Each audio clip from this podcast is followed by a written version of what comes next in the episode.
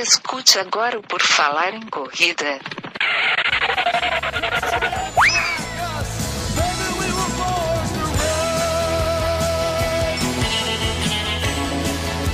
Are you ready to run?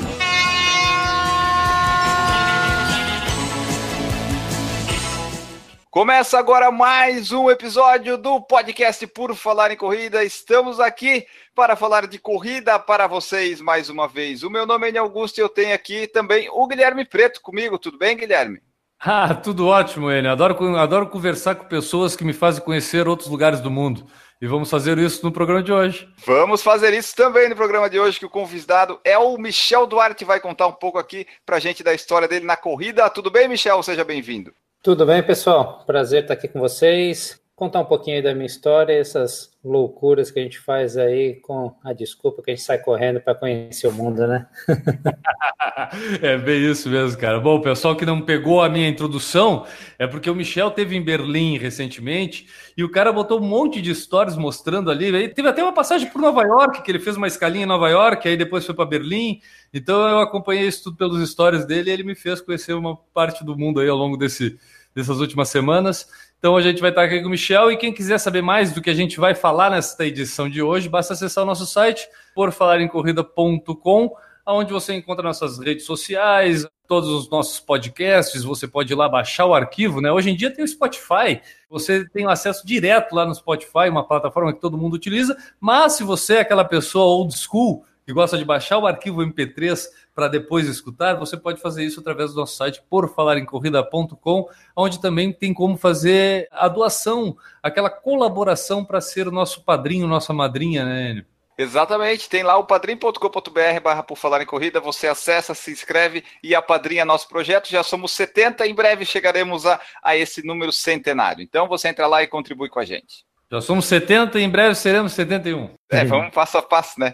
Tava 71, caiu para 70, aí chegou a 72, caiu para 70, uma hora a gente chega lá. Vamos conversar então com o Michel. Começa primeiro dizendo pra gente como é que tu enveredou nesse mundo da corrida. Quando tu começou a correr e por que tu começou a correr e entrou nesse esporte? Na verdade foi assim, eu sempre, na minha adolescência, eu sempre pratiquei algum tipo de esporte, mas mais voltado a lutas, então, sempre tive um peso ok ali para minha categoria de luta tal, mas aí, quando começou aquela história de faculdade, trabalho, tudo, eu desandei. Eu simplesmente larguei ali a, o esporte, fui largando aos poucos e cada vez mais de cabeça no trabalho. Não tive consciência de que meu corpo estava mudando. Muito trabalho, muito trabalho. Você quer ficar ali na loucura de se envolver no trabalho, né? É, que trabalhar é bom, mas tem que ter um equilíbrio mas eu não conseguia ter essa consciência que eu estava perdendo todos aqueles anos de esporte que eu tive com a luta. Então eu saí dos meus 70 quilos, que eu sempre tive uma média de 70 quilos, cheguei a 111 quilos. Então, lá por volta de 2014, no início de 2014, já estava lá com 111 quilos. E, eu, e, o engraçado é que eu não via isso, né? Eu sabia que eu estava gordo, mas eu não conseguia ver que eu estava tão gordo quanto eu estava. Até que eu comecei a ver, perceber, fazer uma análise, ver que eu estava indo muito ao hospital por besteirinha. É um resfriado a mais, é um mal-estar, coisas assim. E aquilo vinha me incomodando durante muitos anos, até que depois de uma bela uma semana que eu fiquei trabalhando muito, muitas noites, eu passei um pouco mal, eu falei, eu preciso olhar isso com mais atenção. Aí eu comecei a fazer uma análise da minha vida, né? Comecei a falar, pô, que rumo que eu tô dando pra minha vida? Será que é só trabalho? Será que essa dedicação, assim, quase que 24 horas por dia online, nesse, nesse mundo que eu tenho que ficar mesmo? Aí eu comecei a fazer uma reflexão, eu fui, fui tentando, tentei, volt, tentava voltar pra academia, não dava certo, não tava animado, mas aquele negócio tava me incomodando.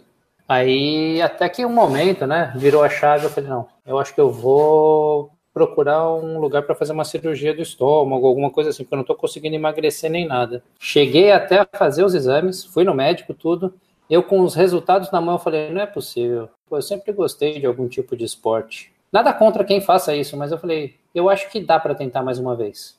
Eu acho que dá para ir pelo esporte devagar, sem pressa. Eu tinha muita pressa de emagrecer, acho que muita gente tem essa pressa, né? Eu procurei um, um lugar que tinha funcional, era um estímulo diferente da musculação, mais tradicional, então um negócio um pouco mais agitado, um pouco mais dinâmico. Eu falei pro meu instrutor na época, Rogério Stank, grande Rogério, você vai ser minha última chance antes de entrar para a faca, de fato. Estou aqui com os exames na mão, mas eu acho que eu vou me dar essa oportunidade de fazer sem pressa. Eu não quero o resultado para ontem, eu quero fazer direito. Então, me fala o que eu tenho que fazer, que eu vou fazer. E, cara, aí foi uma experiência incrível, assim. Comecei a fazer sem me sabotar, sabe? Eu via que eu me sabotava muito nesse processo de tentar emagrecer rápido. Eu acho que muita gente faz isso, ou faz a dieta da moda, ou pensa que uma semana vai resolver os seus problemas indo todo dia aquela semana e depois desanda. Eu fiz certinho. O que ele pedia para fazer, eu fazia. Então eu fazia funcional e a minha lição de casa era a corrida. Ó, você não vai vir amanhã, então dá uma corridinha ou todo final de aula, ele me dava alguns 10 minutinhos de caminhada ou corrida. Conforme eu fui melhorando o meu condicionamento, essas distâncias foram começando a aumentar. Detalhe que quando eu comecei a correr, a primeira vez que fui tentar correr, eu não conseguia correr 700 metros, né? Eu consegui dar a volta num quarteirão, lá em São Paulo, numa pracinha perto de casa, eu não conseguia. Mas aquilo foi me animando, não era nem tanto pela estética. Estava preocupado realmente com a minha saúde, mas a disposição foi melhorando e o funcional foi me dando fôlego. Daqui a pouco me inscrevi numa provinha de 5 quilômetros. Eu acho que muita gente deve fazer isso, né? Foi bem difícil minha primeira prova, levei quase uma hora para acabar, sei lá, 53 minutos ou 47 é o número que eu tenho na cabeça. Foi entre 47 e 53 para fazer 5 quilômetros, sabe? Eu corria um pouquinho, caminhava, mas eu fui vendo que eu estava ficando mais animado, estava ficando mais disposto para o meu dia a dia. É lógico, a primeira semana dói bastante, segunda semana você fica todo dolorido, mas eu falei, não, eu vou me dar essa chance. Eu vou fazer três meses de investimento aqui e vou fazer certinho. Cara, foi uma transformação que começou. Eu, eu jamais pensei que eu ia chegar naquele estágio de falar, estou viciado em exercícios. Dizem aí que para tornar uma coisa um hábito você tem que fazer pelo menos 29 vezes, né? 29 dias seguidos. e foi isso que aconteceu. Eu comecei a emagrecer naturalmente para o exercício, ter mais disposição, me inscrever em provas até que eu as distâncias mais longas começaram a me chamar a atenção, porque eu vi que eu tinha mais resistência do que velocidade. Naturalmente, dos 5 para o 10, dos 10 para os 12, 13, 14, até que meu professor na época falou assim: Michel, vamos fazer uma meia maratona? Eu falei: ah, não consigo não, cara, nunca corri mais do que 13 quilômetros ali, fazia 10 no Ibira, de vez em quando fazia 12. Ele falou: não, começa a treinar, você tem dois meses aí, acho que você consegue. Cara, eu fui para em 2015 para meia maratona de São Paulo. Eu achei que ia correr uns 14, 15, ia completar o resto andando, mas na hora, aquela energia de uma prova longa, eu não sabia como é que era, né? Correr. Vi todo mundo lá empolgado, de manhã cedo, uma energia danada, consegui completar e foi duas horas e cinco, eu lembro o tempo da minha primeira meia, duas horas e seis, alguma coisa assim. Terminei acabado, né? Tava destruído, mas estava muito feliz. Mas ali foi o estalo. Aquilo ali abriu uma porteira para mim que eu falei: o meu negócio são provas mais longas. Eu não sou um cara leve, né? Mas assim, eu estou muito mais leve do que eu estava antes. Mas eu vi que eu tinha uma resistência boa para provas longas. Aí começou. Aquilo ali foi a desculpa para. Falei, bom, era janeiro. Um pouquinho mais para frente eu já estava me inscrevendo no desafio do Dunga do ano seguinte. Louco, louco, louco de tudo, assim. Eu tinha um professor que era de funcional, o foco dele não era corrida, né? Mas ele me dava alguma orientação sobre corrida, mas era pouco, o foco dele era muito mais outro. Mas eu fui com aquilo na cabeça. Eu falei, pô, gostei das 21. Depois fiz uma outra de 21. Eu queria fazer uma maratona. Aí eu descobri o tal do desafio do Dunga. Eu falei, ah, vou fazer. Deve ser legal, né? Cara, e foi aquele ano inteiro treinando. Mas eu treinei muito de cabeça, né? Não, não tinha uma orientação específica, não sabia o que tinha que fazer um longo, nem nada. Cheguei a fazer esse o desafio do Dunga, um ano inteiro treinando, fiz bem os 5, fiz bem os 10, até fiz bem os 21, mas no dia da maratona a conta chegou. Aí no sétimo, oitavo quilômetro eu tive um estiramento na coxa, mas eu falei, não, eu vou acabar essa prova. Virou uma assim, eu treinei o ano inteiro, né? Foi toda aquela expectativa em volta dessa prova, que é uma prova realmente muito bonita. Você vê pessoas de tudo quanto é jeito fazendo. Tem gente fazendo para performance, tem gente fazendo para diversão, tem gente fazendo com a família, eu falei, não, eu vou terminar. Levei seis horas para acabar a maratona, mas terminei. Peguei minha medalha e fiz meu momento de reflexão, né? Não tinha entendido ainda que eu tinha terminado uma maratona, porque eu não fiz ela correndo de fato, mas aquilo ali foi o, acho que o ponto que eu precisava para ver que eu realmente precisava de uma orientação, treinar direitinho. Assim como eu treinei para emagrecer, eu falei, eu preciso de alguém agora para me ajudar, para me apoiar nos treinos de corrida para fazer essa prova direito. Maratona é uma prova que exige respeito. Mais do que eu achava na época. Você não tinha essa consciência de, né, não é simplesmente fazer uma maratona. Lógico que na vontade você consegue fazer muita coisa, mas ela exige respeito, exige um preparo específico. Eu fui despreparado para essa prova. E aí, ao longo desses anos, eu tenho feito, eu já estou indo para a quarta edição do Desafio do Dunga. Esse ano vamos Seguido pra- assim? É Seguido. o quarto ano seguido? Eu fiz 2016, que eu não sabia, eu desconhecia. Para mim, eu estava indo, tudo era novidade, eu não sabia o que era uma maratona. Eu fiz um longo, né, no ano, eu não sabia nem que tinha que fazer longo, eu era, foi bem na loucura. Eu não ia fazer 2017, eu ia fazer 2018 com a turma que eu conheci por causa do, desse desafio. Mas quando eu terminei machucado, eu falei, não, eu vou fazer, vou fazer direito. Aí eu treinei ao longo do ano, eu saí de 6 horas na maratona para 3 horas e 50, sabe? Fazendo direitinho e tal, né?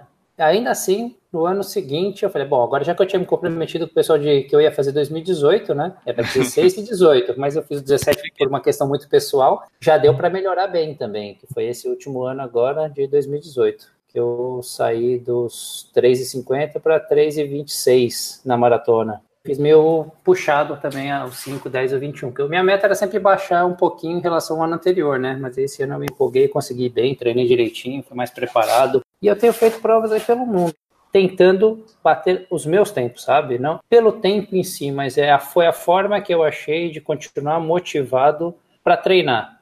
Como eu não tenho dado ainda grandes tempos entre as minhas provas, pelo menos é uma forma que eu achei de manter meu corpo em movimento, não voltar a ter o peso que eu tinha e foi o jeito que eu encontrei, né? Acho que cada um encontra a forma adequada para se estimular treinando, porque não é fácil treinar uma maratona. Essa foi a que eu encontrei, né? Não necessariamente, nem recomendo que se façam tantas provas assim longas ao longo do ano.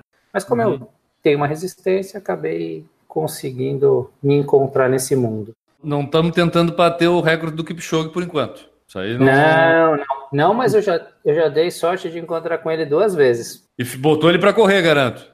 Cara, foi uma, foi emocionante. Isso daí foi na minha primeira vez que eu encontrei Kipchoge foi na em Londres, na prova de Londres, agora que eu fiz em abril, minha segunda major. Eu estava no quilômetro, nós largamos praticamente juntos. Eu vou falar que eu larguei com uma distância dele de uns 200 metros, né? Aí quando eu estava no quilômetro 24, ele já estava voltando no 35, 36. normal, normal. Ainda que tu tava no 24.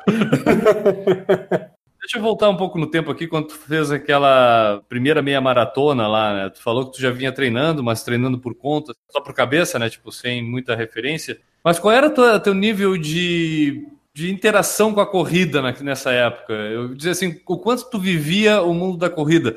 Porque tu falou que tu vinha de outros esportes, tu fazia o funcional, e daqui a pouco a corrida era só a tarefa de casa, tu começou a pegar gosto, mas tu te inseriu, tu já estava já participou de provas, então tu já via a galera da corrida, tu já sabia que tinha os grupos. Como é que tu te sentia? Sentia parte já do mundo da corrida ou depois disso é que tu aí tu te inseriu de vez? Eu acho que foi depois disso, assim, eu via a corrida como um negócio motivador pelo evento em si. Eu sabia que tinha que ter um tênis adequado, mas eu não fazia a menor ideia que tipo de tênis, o que, que era o melhor para mim, que tipo de roupa era adequada para correr, se é que tinha isso para mim na época. Assim, eu só sabia que tinha que ser uma roupa leve, roupa de esporte, evitar roupas grossas, meias grossas para mim, mas eu, eu, ainda não me via tão inserido no mundo da corrida. Para mim, correr era assim, lição de casa, ou ir para o Ibirapuera correr 5 ou 10 quilômetros. Era basicamente minha referência de, de corrida.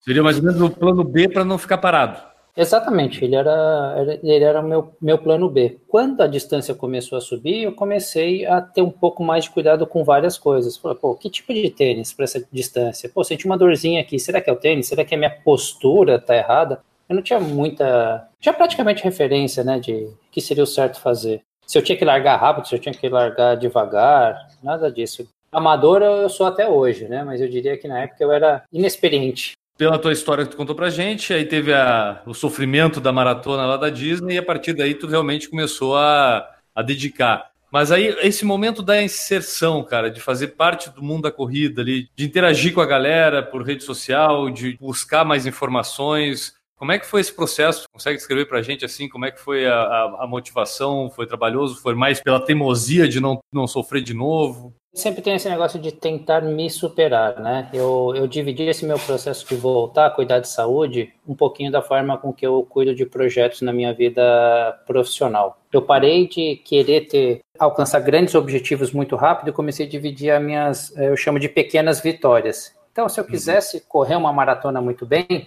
eu tinha que pensar semanalmente. Falei, essa semana eu vou tentar fazer né, com as orientações, tentar fazer uns, alguns quilômetros melhor, vou começar a fazer musculação. E ao final de cada semana eu começava a fazer a revisão do que, que eu acertei e errei na semana anterior. Sim. Então aí eu comecei a buscar mais conhecimento. Falei, pô, essa semana eu estou sentindo dor. Por que será que eu errei? Eu não ficava insistindo no mesmo erro duas, três semanas ou um mês. Então é assim que eu tenho tido sucesso na vida profissional, né? São o que a gente chama de sprints aqui, né? É, tem até termos parecidos com a da corrida, mas é dentro de um projeto a gente tem os sprints e a gente faz as nossas revisões do que aconteceu no último sprint. E era isso que eu estava fazendo também para correr. Aí eu comecei a me preocupar cada vez mais com postura, alimentação, tipo de roupa, tipo de calçado, comecei a tentar entender se eu tinha que forçar muito no começo ou se não tinha, controlar de fato o pace, numa prova longa, como é que eu pensava nela. No desafio do Dunga, então, que eu tenho que pensar na, nos quatro dias, não só numa prova individual, né? Porque uhum. você chega lá nos 5 quilômetros, por exemplo, é um baita frio. Se você deixar, você vai embora. E aí você fala, caramba, vou fazer meu RP aqui tranquilamente. E faz. Só que no dia seguinte tem 10, né? Beleza, até dá. No outro dia tem 21, você fala, ah, ainda vai. Você paga a conta em algum momento, então tem que pensar em, em tudo. Não vou dizer que eu sou um veterano de Dunga, mas na segunda para terceira edição, essa de 2018, já foi muito engraçado, porque você vê pessoas querendo correr demais no 5, você fala, cara, segura um pouquinho, eu sei que você tem condições, eu sei que você está muito bem para fazer um baita tempo melhor que você faz em qualquer prova de 5 lá, mas você não fez um Dunga ainda, né? O cara, não, não, não. Eu falei, então, vai por mim, cara. Você não vai se arrepender no dia da maratona. Depois da maratona a gente conversa. Depois o pessoal veio agradecer e sentir que fez uma baita maratona porque se poupou. Devagarinho. É, cara, é muita diferença, viu? Ao longo desse tempo aí, toda essa evolução semanal, esse auto-feedback que tu faz e consegue perceber, acho que isso é um, é um talento que certas pessoas têm de conseguir, né, fazer essa autoavaliação e ainda em curto prazo de tempo para conseguir ter um, um progresso mais visível, né, sentir mais o progresso das coisas. Até onde está te levando, qual é a tua situação atual na corrida e até onde pode te levar essa experiência que tu vem adquirindo ao longo desse tempo e essa vontade, porque tu demonstra muita vontade em cada vez se desafiar mais, realmente, como tu mesmo está dizendo. É muito engraçado que a gente, não só pela idade, mas eu, eu acho que para corrida eu ainda sou novinho, né? Eu comecei aí praticamente, meu primeira meia maratona foi em 2015, 27 anos foi mais ou menos. Ah, quem dera. quem dera, completei quarentinha ontem. oh, tamo junto, cara. Tamo é, junto. É 78 também, né? Nasceu em 78 também, né? 78, completei quarentinha essa semana, mas acho que de corrida eu tô aí desde iniciei no final de 2014 com uma primeira meia em 2015 e eu de fato eu tô sentindo que eu estou ganhando maturidade no mundo da corrida. Eu era um cara que, como eu falei, para me motivar, eu ficava me desafiando, então eu fazia muita prova. Muita provinha. Muita provinha de 10, muita provinha de 21, provas, né, de 21. Todo mundo sempre fez isso, né? eu fiz, estava fazendo bastante, até que eu comecei a buscar essa orientação um pouco mais, mais especializada no mundo da corrida. Aí é onde eu comecei a trocar quantidade por qualidade. Quem nunca fez isso também na sua adolescência, né?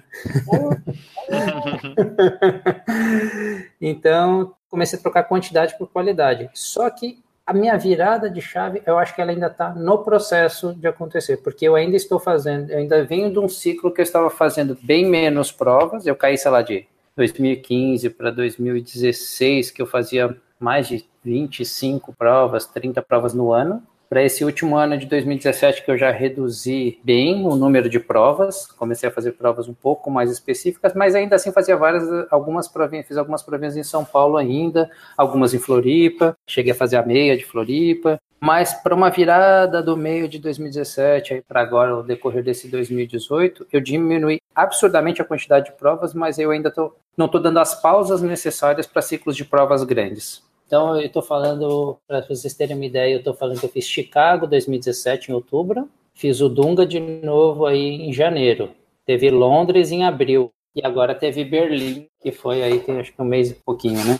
Então, eu diminuí a quantidade de prova, mas ficaram provas longas e eu senti que eu precisava respeitar um pouco mais, principalmente em Berlim. Principalmente em Berlim eu senti que o corpo deu uma pifada. Eu preciso respeitar um pouco mais esse ciclo de descanso para conseguir evoluir, que a minha meta agora é usada, né? Eu queria conseguir meu índice para Boston ainda nessa faixa dos 40 aos 45. Estamos precisando de quanto tempo, Michel? Tenho que baixar bastante em tempo, mas eu estou considerando alguns fatores para ver que esse meu objetivo ele ainda é possível. Qual é o índice hoje para a faixa dos 40 anos? Alguém teve a brilhante ideia de baixar mais para o ano que vem? Eu estava todo feliz que com 39 era 3,10 e com 40 ia virar 3,15. Beleza, né? Vou ganhar 5 minutos. Aí aconteceu alguém, teve uma brilhante ideia de fazer o corte e voltou os 40 para 3,10. então tá, é isso que nós estamos precisando então se considerar o desconto que eles deram agora, né, para a segunda faixa de corte, eles baixaram 4 minutos e 53 segundos, teria que fazer 3 e 5, né? 5 para ter uma garantia. E hoje qual que é o teu recorde? Eu fiz 3 e 25 em Chicago, aí eu fui para Londres, esperava uma prova fria e foi o, o, dia mais calor em Londres nos últimos 20 anos, e foi quando o Kipchoge ganhou lá também. Aí eu preferi fazer uma prova mais estratégica. Eu, de fato, eu nunca vi uma prova com tanta gente desmaiando. Até os europeus estranharam muito, eles estavam acostumados com prova fria. Até vale um recado aí para os ouvintes, assim, não importa se você é amador, se você é iniciante ou se você é experiente, mantenha sempre seus exames em dia. Teve até um corredor que infelizmente faleceu nessa prova, um corredor bem experiente até um dos ganhadores ou participantes do Masterchef tinha maratona para três horas ou sub três, se não me engano. Infelizmente não, não aguentou calor, essas coisas. Não é uma preocupação, porque foi um caso isolado, mas assim, mantenha sempre seus exames de dias que eu acho que vale a pena.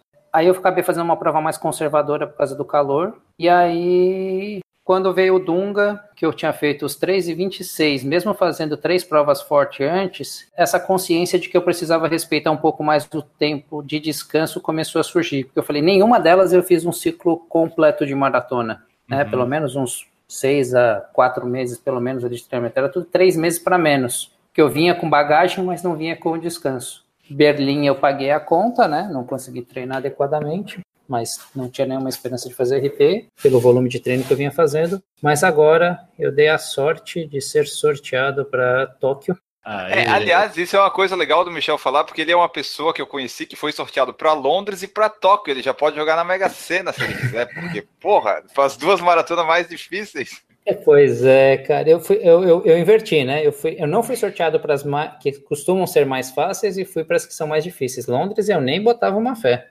Quando eu me inscrevi para Londres, eu me inscrevi Londres e Tóquio. Eu falei, ah, não vai dar Londres, porque ninguém consegue ir Londres, e talvez dê Tóquio. Eu fui negado em Tóquio, eu já perdi a esperança de Londres. Aí quando eu estava chegando para fazer Chicago, na Maratona de Chicago, chegou o e-mail que eu fui sorteado para Londres. Eu levei dois dias para me inscrever porque eu achei que era alguém fake tentando roubar meus dados é, dá pra desconfiar mesmo. E o site é bem feinho, assim, tal, pra se inscrever. Eu falei, ah, não, isso aqui é alguém querendo roubar meus dados. Aí eu abri aquele e-mail, olhei, revirei, pesquisei. Eu falei, tá bom, vou me inscrever, eu acho que é quente. Pô, que legal. Só revisando aqui, fizemos Chicago, Londres, Berlim, Tóquio tá aí na, na, né, na mira de, de tiro.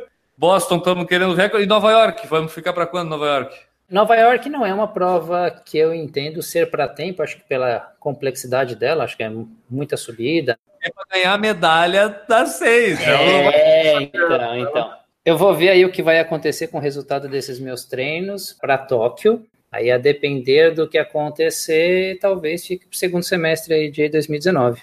E aí voltamos aqui para a História Corrida para a gente ter, né, mostrar aqui o pessoal a medalha da Six Majors. Né? Essa, toda vez que eu vou fazer uma major, que eu vejo ela lá e eu vejo no final o pessoal recebendo com orgulho essa, essa medalha, de fato brilha, viu? Você se inscreve antes, né? Você avisa que Sim. você já fez as outras, se inscreve lá no site, aí você tem que avisar que você está indo, está completando a sua sexta, e no final você recebe a medalha da prova, mais a, a, a outra medalha com a seis. Virou ambição ter essa medalha? Virou, virou, virou sim. Só que virou uma ambição ousada, porque como eu tive uma experiência de ter morado um tempo em Boston, eu fiquei um tempo, não vou dizer muito grande, mas eu fiquei um tempo lá, eu peguei um carinho pela cidade de Boston, eu vou tentar não ir por agência ou algo do tipo, eu queria tentar realmente ir por índice. Se eu ver que está muito complicado, se esses tempos começarem a baixar demais, como vem baixando a cada ano, que a dedicação é muito alta realmente para conseguir esse índice de Boston, talvez eu repense meus planos mas eu vou tentar ir por índice para Boston, então talvez isso dificulte um pouquinho mais aí conseguir a, a seis nesse processo. A gente, sabe, a gente sabe que vai. A gente sabe. Vamos tentar, vamos tentar. Ah, e tem tempo também, né? Tem, agora tem até quatro anos, mais cinco anos né, nessa faixa para tentar. Só escolher umas provas planinha, umas mais ou menos em descida que aceitam Boston, dá para dá pra tentar. É, dá. Não, mas assim, eu tô um pouco mais confiante. Ele vai, ele vai conseguir o índice na uphill aqui. é, prova com subida, né? Para mim, não. eu acho que o meu, o meu maior desafio agora, minha, minha nova mudança de consciência, eu acho que com alimentação, que é um negócio que eu tenho que ainda virar uma chavinha. Eu sei que com volume de treino, quando eu estou treinando direitinho, eu consigo dar uma secada, mas eu acho que para conseguir esse índice eu vou ter que virar uma chavinha e ter uma consciência um pouco maior corporal, que acho que é a virada que eu tive para poder emagrecer, para poder entrar na corrida, para começar a fazer provas longas. Agora eu preciso ter essa virada para uma consciência de alimentação melhor, assim, para conseguir render mais. Você é um. A gente olha pelas fotos e tudo, é uma pessoa com, com um biotipo forte, né? Tipo, tu não é uma pessoa esguia, tu tem uma força é, corporal. Imagino que ao longo desse, desse período, mesmo passando trabalho, mesmo passando é, sofrimento em algumas provas aí no início, ficou alguma sequelinha de alguma lesão que te incomoda, alguma coisa que te atrapalhou ao longo desse período ou que vem te atrapalhando? O que me atrapalhou, na verdade, foi não ter respeitado o ciclo para uma maratona como eu tinha que subir muito rápido o meu volume para chegar pronto para a maratona, ao subir muito rápido, o que mais foi mais chatinha foi a canelite. Então a canelite foi a que eu tenho bastante resistência para a dor, mas justamente por não ter respeitado subir devagarzinho o volume, foi a que mais foi mais chatinha. De resto, como eu comecei a me preocupar com postura, eu tive uma oportunidade boa de testar vários modelos de tênis, então eu acabei me encontrando muito rápido com um tênis que fosse um pouco mais adequado para mim, para o meu peso. Quando eu comecei na corrida, eu não gostava de tênis da Nike, né? O meu negócio era correr de ASICS, Mizuno, mas como eu falei no começo, eu não tinha referência. Correr de Nimbus. Eu olhei assim no teu olho, no fundo do teu olho, ele usava Nimbus. Eu acertei é. Vou te falar que eu tinha vários ASICs, mas eu não sabia nem o que era. Para mim, eu só tinha que ir lá na loja e comprar um que era razoavelmente um era preço Nimbus, legal. então. Eu era acho Se tu não sabe o que era, era Nimbus. mas aí, meio de 2015, mais ou menos, ali por outubro de 2015, eu ganhei um, um tênis da Nike Lunar Glide. Tinha uma absorção boa para quem era mais pesadinho, assim, igual eu. E eu comecei a me adaptar, comecei a arriscar os tênis da Nike. E confesso que me dei bem, viu? Hoje eu tô correndo bastante Treino eu estou fazendo com Zoomfly e provas eu estou fazendo com Vaporfly. Tu falou que tu treinou muito tempo ali com um professor que era de funcional que te ajudava na corrida. Foi para um treinador de corrida ou tu ainda continua com esse treinador de funcional? Foi, foi. Não, aí eu fui para um treinador de corrida porque aí a metodologia é outra, o objetivo é outro. Com o professor de funcional, o nosso foco foi acelerar o metabolismo para eu conseguir ficar um pouco mais leve para correr. A facilidade que eu tenho para ganhar peso, quando eu estou treinando direito, eu também perco até que razoavelmente rápido. Hoje, e, treinando... Hoje eu estou treinando com o Nelson Evêncio. É. Ele foi aí um dos grandes responsáveis. Esse foi até um outro ponto que eu amadureci na corrida, né? Eu já eu, antes eu cheguei a treinar com uma outra assessoria antes. O cara era um tinha um outro estilo. Era um cara que tava sempre aquele, uhul, vamos, vai dar certo, não tem problema, sabe? Aquele estilão mais motivador. O Nelson já é um cara que eu vejo que ele monta planilhas muito mais personalizadas, focada na minha realidade. Peso, alguma dorzinha que eu tenha, provas que eu já estou inscrito, prova-alvo. E é legal que assim, eu falo, cara, isso é o que você tem que fazer. Não vão ficar inventando moda. Qualquer prova a mais que você fizer vai impactar o planejamento. Então ele faz uma, ele já faz mais a longo prazo. E é o que a gente está fazendo agora para Tóquio, por exemplo. Ele já pensou semanalmente o que eu tenho que fazer de volume e depois, lógico, dele dar a planilha um pouco mais detalhada, né, no mês. Já tenho que fazer para conseguir atingir esse meu objetivo, que é tentar correr abaixo de 3,15 lá em Tóquio. O Nelson falou pra gente como é que ele chamava, porque é as filhas de Nelson e como é que é, é o. Ele é genro. Genro de Nelson. Pior que foi eu que inventei esse negócio aí. Minha noiva tava correndo com ele também. Aí eu falei, ah, cara, se, se, a minha noiva é sua filha, isso significa que eu sou seu gerro, né? Então eu não vou marcar nas minhas fotos filhas de Nelson, que vai pegar meio mal. Então eu vou começar a marcar gerros de Nelson. E ele manda a planilha pra ti já certinho, prevendo teu ciclo menstrual, todas as coisinhas bonitinhas, pra já manda aí planilha, tá lá previsto, não tem problema nenhum com isso também. Tudo certinho, mau humor. o Nelson a gente entrevistou aqui no 271, faz quatro episódios. Quem tá ouvindo agora ainda não ouviu, vai, vai lá ouvir. Se a gente já acreditava no, no, no índice de Boston, ele agora. A culpa é, é do Nelson. É... Qualquer coisa, a culpa é do Nelson agora. Agora eu quero ver. Exato. Nelson, é contigo, Nelson. Quero ver. Agora esse cara tem que fazer 3 e 4. Queremos 3 é. e 4. Faz a planilha. É uma meta ousada, 3 e 4, assim, para. O recorde, tu falou, é não sei 3,26, é isso? Não, foi 3 e 24 em Londres, com ciclo de menos de 3 meses para maratona, sabe? Um- E com o calor, aquela coisa toda, foi isso, né? Foi, e foi com calor Tá, não, todo. beleza. Eu me dou muito bem em provas frias, eu tenho uma resistência boa falando. pro frio. Perguntei do tempo, mas ele tava. Desculpa te interromper, Michel. Mas tu tava falando antes da prova que tu fez uma prova mais moderada, mais estratégica. Pois eu achei é. que tu tinha 5 horas e meia, 4 horas e 40, 3 e 24, fazendo prova cadenciada. Pois é.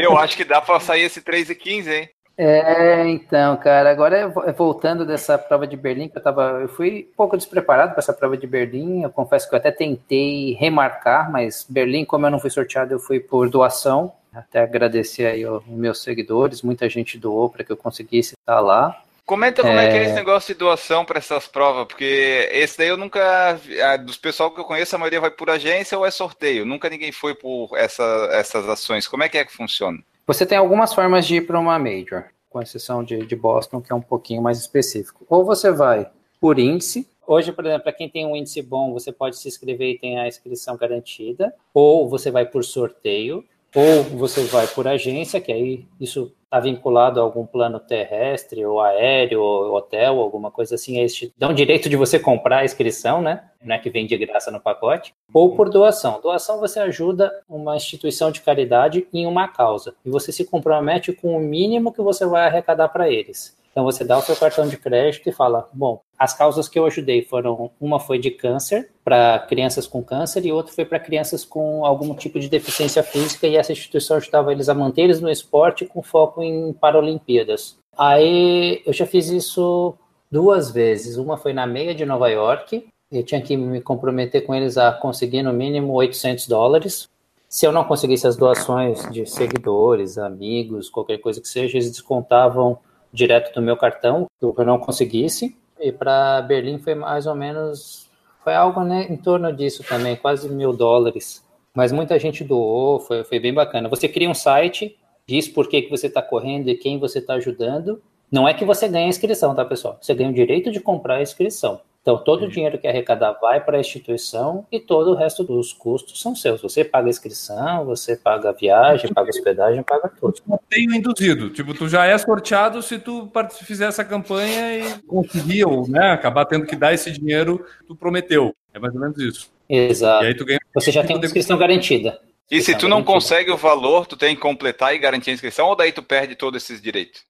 Não, você, você não, se você não conseguir, por exemplo, era mil dólares. Se eu conseguir só 500, eles vão lá e vão descontar 500 dólares do meu cartão que eu informei no, no início E mais da, o, da- o da inscrição. e mais o Sim. da inscrição. Eu queria, eu, eu já mencionei isso em outras edições atrás aqui. é, queria coisas assim no Brasil. Eu acho que a Uphill tá com algo assim, viu? A Uphill tá por doação ou, ou sorteio agora? Cara, mas eu acho que ainda falta mais. Eu acho que a gente podia ter mais ações assim no Brasil. E a gente sabe que até o povo gosta bastante de ser solidário, né, cara? Talvez até motivasse o pessoal a fazer mais. Pô, as campanhas que a Corre Brasil, a, a organizadora que faz muitas corridas aqui em Santa Catarina, faz de ter a doação de um quilo de alimento, cara, na inscrição, tu vai lá e tem que levar e doar. Isso ajuda pra caramba. São coisas simples às vezes. E ainda mais se for trocar por inscrição em provas, né? Concorridas, principalmente. Então eu acho legal pra caramba. E o que eu achei mais legal nessas majors, que assim, não é um, um tipo de causa, tem muitas instituições de caridade. Você pode se identificar com outros tipos de instituição, tendo câncer de mama, tendo algum tipo de paralisia, contra abuso sexual. Tem muitas causas, muitas. E aí tá aí, né? Tá aí o Michel mostrando que é possível, sim, tu fazer uma ação dessas estando até fora do país. Porque a impressão que eu tinha, Michel, é até tu me quebra um pouco essa impressão de que isso era, funcionava muito para quem é de lá. Por exemplo, pessoal, eu, eu via muito desse tipo de ação da New York Road Runners. Para mim isso era muito viável para quem é de lá. E tu tá me provando que não, que pessoas de fora de- do- dos Estados Unidos, nesse caso, também conseguem fazer esse tipo de ação. E aí fica a dica para quem quiser correr com doação. Eu acho que o que dificulta bastante aqui, acho que para quem está fora, é a questão do idioma, né? Eles não têm páginas traduzidas para o português, então acho que isso dificulta um pouco para quem está aqui no Brasil e não fala o inglês. Eu acho que esse deve ser uma pequena uma barreira. Por isso que tem muita agência especializada que acaba levando as pessoas que dão esse conforto e tranquilidade. Nada contra as agências, acho que até é um negócio muito bacana para quem, principalmente para quem não viajou, para quem quer a comodidade, tem translado, tem um monte de coisa aí que eu acho que vale muito a pena. é que eu preferi realmente ir pela causa. Eu queria fazer a prova, e ao invés de optar pela agência e ter todo o conforto, que é, é super bacana, eu conheço muitas pessoas que já foram e, é, e é, de fato é sensacional. Eu preferi, eu falei, eu vou correr pela causa, já que eu tenho condições de sei pesquisar uma passagem, consigo me virar um pouco mais com um hotel, não ligo de ficar de repente num hotel mais simples, consigo me virar com transporte, essas coisas, eu vou escolher uma causa que eu acho que eu me identifico, que eu acho que eu vou apoiar bem e ainda realizar meu sonho, que é correr uma prova dessa. E uma outra dica ali é assim, pessoal, você quer correr por, você acha por mil dólares, né? Mil dólares dá quase cinco mil reais. Mas se você conseguir cinco dólares de um, dois dólares do outro, quando você vê, você já completou aí quase 400, 500 dólares. Mesmo que você tenha que pagar alguma coisa do bolso, não fica tanto é um sonho seu fazer uma prova dessa, que a prova vale muito. Em quantidade de pessoas, tu teve controle de quantas pessoas acabaram fazendo doação para a causa através de ti? Tenho, eu tenho uma ideia, eu tenho uma boa ideia. Eu dei sorte de ter conseguido um grupo de amigos que se sentiram motivados pela minha história, de ter emagrecido quase 30 quilos através do esporte, ter começado a correr e viram que era possível. Eu tive amigo que doou 50 dólares, teve amigo que doou 100, teve alguns que doaram 10, muita gente doou 5. Então, em números eu não, tenho, não sei, mas os tipos de quantidade que eu recebi me, me impressionaram. assim. Alguns doaram 20, tive doações de 5, 10, 20, 50 e 100 dólares. De gente que corre ou de gente que não corre, ô, ô Michel? O mais impressionante é que assim, teve de tudo quanto é tipo. Pessoas que estão começando a correr e se sentiram motivadas, pessoas que saíram pelo menos da zona de conforto e começaram a caminhar, de pessoas que correm, mas foi mais de pessoas que se sentiram motivadas a sair da zona de conforto e começar a praticar algum esporte.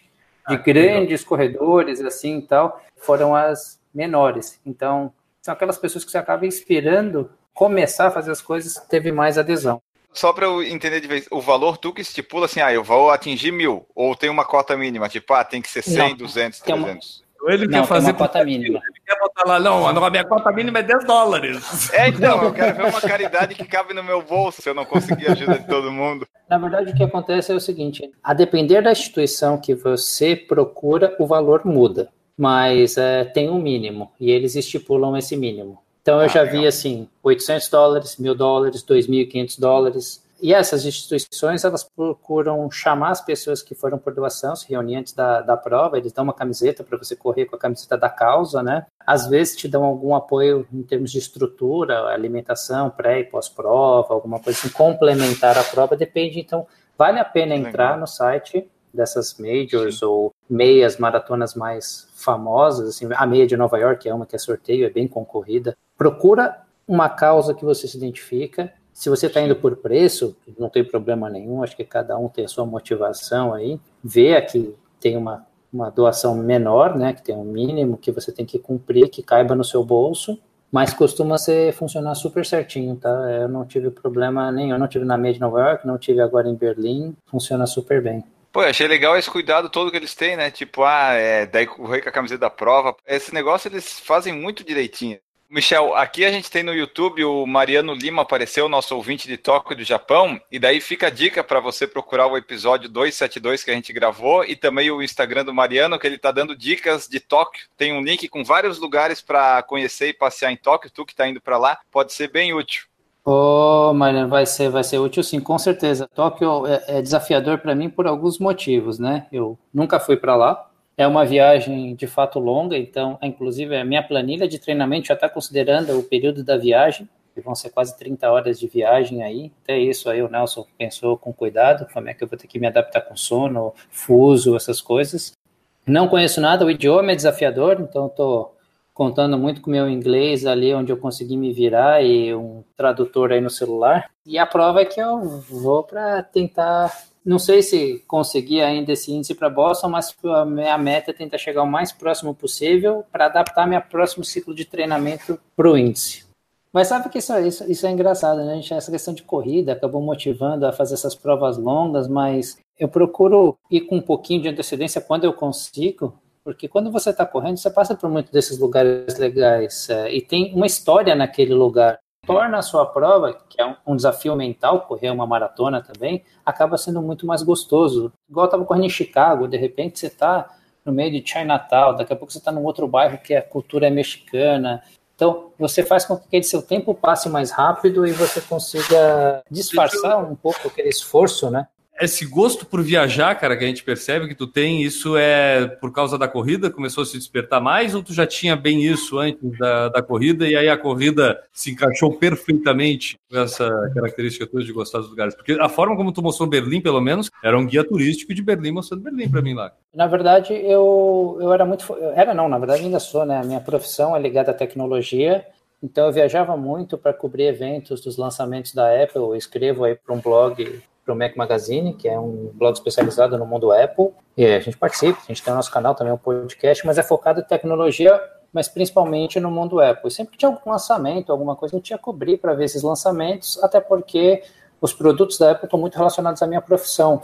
Só que eu tinha uma vida completamente diferente. Eu viajava e meu foco era Estados Unidos, chegava lá, ver o produto, se possível adquirir ele, trazer para o Brasil, começar a desenvolver aplicativos para esses produtos mas a minha vida era focada em vou lá, pego o produto, como hambúrguer, como macarronada, e vou comer cheesecake. Não foi à toa que eu cheguei a 111 quilos, né? Não foi na academia, foram 111 quilos com bastante percentual de gordura aí.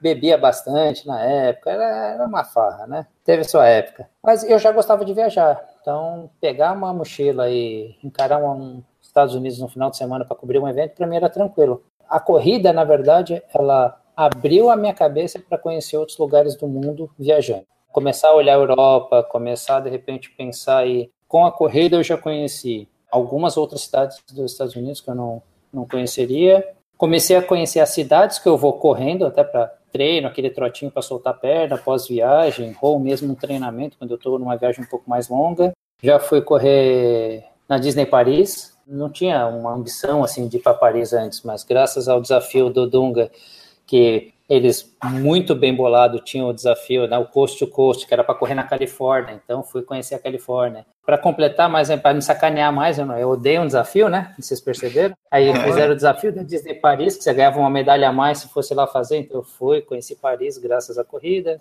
depois conheci Londres por causa da corrida também. Alemanha, falei, pô, não, nem passava pela minha cabeça a Alemanha, mas é, pô, a Major, né? Major, para conseguir as seis medalhas tem que passar por lá. E aí acabei conhecendo também outros lugares aí que só abriu, só ampliou realmente. Para quem acha que está sobrando muito dinheiro, não, pessoal, não está sobrando dinheiro, não é fácil nossa. Agora vamos trazer para o pé no chão aqui para o pessoal não achar que tem que ah, planejar, é fácil, né? Está sobrando. É tudo, pessoal, é muito planejamento, abre-se mão de muita coisa, não é fácil também.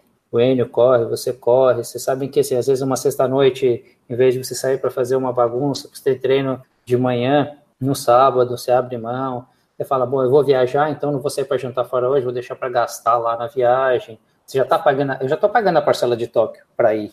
Então, o negócio uhum. é planejando, tento planejar com antecedência quando eu posso. Se organizar direitinho, você prioriza e consegue fazer essas coisas. Não vou dizer que é fácil, não, não é. Abre mão de muita coisa? Abre. Mas são experiências, né? Experiência é um negócio que ninguém tira e eu vou contar aí para os meus filhos, netos e vamos tá, que vamos. Não sobra dinheiro, mas o dinheiro que está sendo gasto está servindo para guardar uma história bem legal, né? Tá, isso, isso com certeza, viu, pessoal? A gente passa uns perrenguezinhos aí, deixa de fazer muita coisa, mas ninguém tira passar pelo portal de Brandenburgo correndo depois de quase 42 quilômetros, passar pela prova em que o recorde recorde mundial foi quebrado. Chegar lá em Londres, com a rainha dando a largada da prova e a chegada de Londres é sensacional. Chicago, com temperatura começando muito fria e terminando muito calor, e ver aquela torcida de ponta a ponta. Chicago é sensacional a energia, são quase 42 quilômetros de pessoas na rua torcendo por você. Essas coisas ninguém tira. Quando você termina uma maratona, você vê que você pode fazer muita coisa. Bom, pessoal, essa foi a nossa conversa com o Michel. Então, se você quiser conhecer lá mais ele, ele vai deixar aqui agora os contatos dele para você acompanhar. Tem um Instagram que é muito legal, que ele posta lá nos stories bastante coisa, inspira o pessoal a subir de escada e se movimentar e outras coisinhas mais, né? Oi, tem é... funcionado isso aí, hein? Tem, então, pois é. Tem funcionado. Eu tenho recebido bastante gente aqui, ó, Michel, eu tô subindo a escada, são três andares, são dez andares. Hoje eu recebi um que Ô, Michel, agora eu tô subindo 21 andares todo dia aqui por sua casa. ah, isso é legal demais. Michel, muito obrigado pela tua presença aqui. Aí deixa o teu tchau e os meios de contato aí para o pessoal que quiser te seguir acompanhar nas redes sociais pela internet.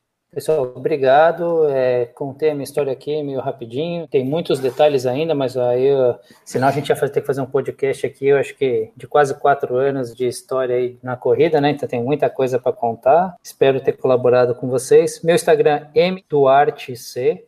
M Duarte C. Não vão confundir com MC Duarte, tá? É outra coisa. É, muita gente M Duarte C. Então lá eu conto um pouquinho da minha história. Tem desde a época que eu trabalhava postando muita coisa de tecnologia, essa mudança de vida. Às vezes eu posto uns antes e depois que eu continuo às vezes olhando esse antes e depois, porque é, quem está no processo de emagrecimento às vezes não se enxerga já que está mais magro ou quem está engordando sem perder o controle, às vezes não consegue enxergar, então eu uso as minhas fotos como referência para mim também, para ver, Michel, você já foi desse tamanho, você quer voltar a ser assim? Então uhum. continua focado. E conto um pouquinho dessas viagens e experiências e compartilho com a turma lá no Stories. Maravilha, brigadão, Michel. E antes da gente ir embora de vez, deixa eu só falar do padrim.com.br barra por falar em corrida. Você pode apoiar o nosso projeto, fazer parte, ser nossa madrinha, ser nosso padrinho, como todas essas pessoas que serão citadas a seguir. E você pode fazer como fazem o Alessio Grisbowski, o Alex Furtado, o Alexandre Oliveira, a Aline Sulzbach, o Alisson Ramalho, o Antônio Monaschi, o Aristóteles Cardona, a Beatriz Carvalho, o Betuel Sanguineto, Bruno Silveira, a Carla Papai, o Carlos Leonardo, o Cauê Gastardi, a Cíntia Aires, a Daiane Freitas, Danilo Confessor, o Dejaldir Santiago, o Diego Inácio Diego Penha, o Douglas Godoy, o Eduardo Guimarães, o Eduardo Massuda, a Esther Mikovski, Fabiano Granado, Fábio Schirma, a Fabiola Costa, o Fernando Loner, o Fernando Silva, o Francisco Carlos, a Giovana Calp, o Gustavo Issa, o Henrique da Gama, Henrique Cotsian, Everton Ribeiro, Jonathan Davi, Jones Maicon, Jorge Oliveira, José Mauro, Juliano Colodetti, Júnior Menezes, Leandro Campos, Leandro Corade, Leonardo Alves, Lorna da Silva, Marcelo Oliveira, Marcos Cruz, Marcos Tenório, Michel Moraes, Natan Alcântara, Paulo Neri,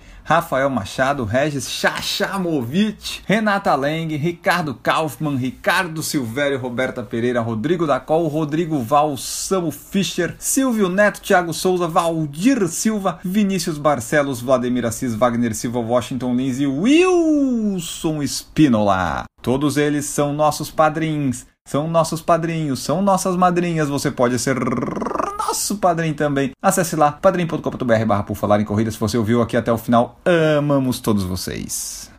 Guilherme Preto, vamos embora depois de conhecer essa história aí do Michel que viaja pelo mundo correndo as maratonas. Até o próximo episódio, meu amigo. Que maravilha, cara. Mais um baita papo sobre pessoas que gostam de viajar e correr, que são aquela. É aquela coisa que eu sempre falo, né, cara? Viajar e correr é a segunda coisa que todo mundo mais gosta, né? Exato. A primeira, se você não sabe, você escuta o último episódio que a gente falou com o pessoal da Camel Turismo e eu falei que é a primeira, que é né, fazer coisinha, né? E aí nós estamos aí junto. Se o pessoal quiser me seguir, Enio, tá lá, arroba Guilherme Preto Underline. O pessoal pode ir no Instagram lá que tem novidades sobre coaching esportivo. Estaremos anunciando nas próximas semanas aí, estamos trabalhando nesta área. E sigam-me lá, um abraço para todo mundo e até a próxima semana que vem.